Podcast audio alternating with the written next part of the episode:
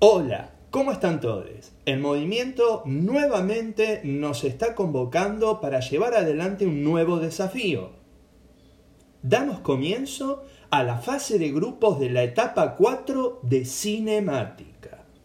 Desde la fase individual que venís abordando los movimientos. En esta oportunidad, dentro de la oficina de ingeniería virtual, repasaremos mediante algunas cuestiones básicas y el uso de simulaciones los movimientos rectilíneos y circulares.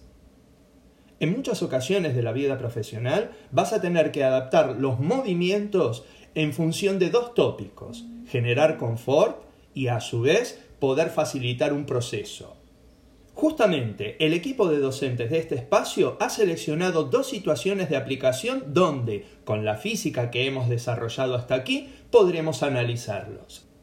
El primero de ellos es una cinta que transporta a los pasajeros en los aeropuertos, donde la mayoría de las personas aprovechan para caminar encima de ellas para aumentar la velocidad de traslación sin grandes esfuerzos.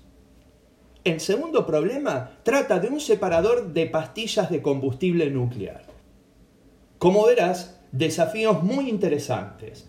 Recordá que siempre te estamos acompañando, por cuanto recurrí a cada uno de los foros específicos de cada actividad para interactuar no solo con nosotros, sino con tus compañeros.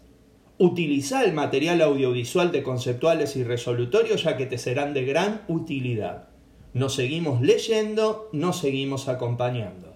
Bye.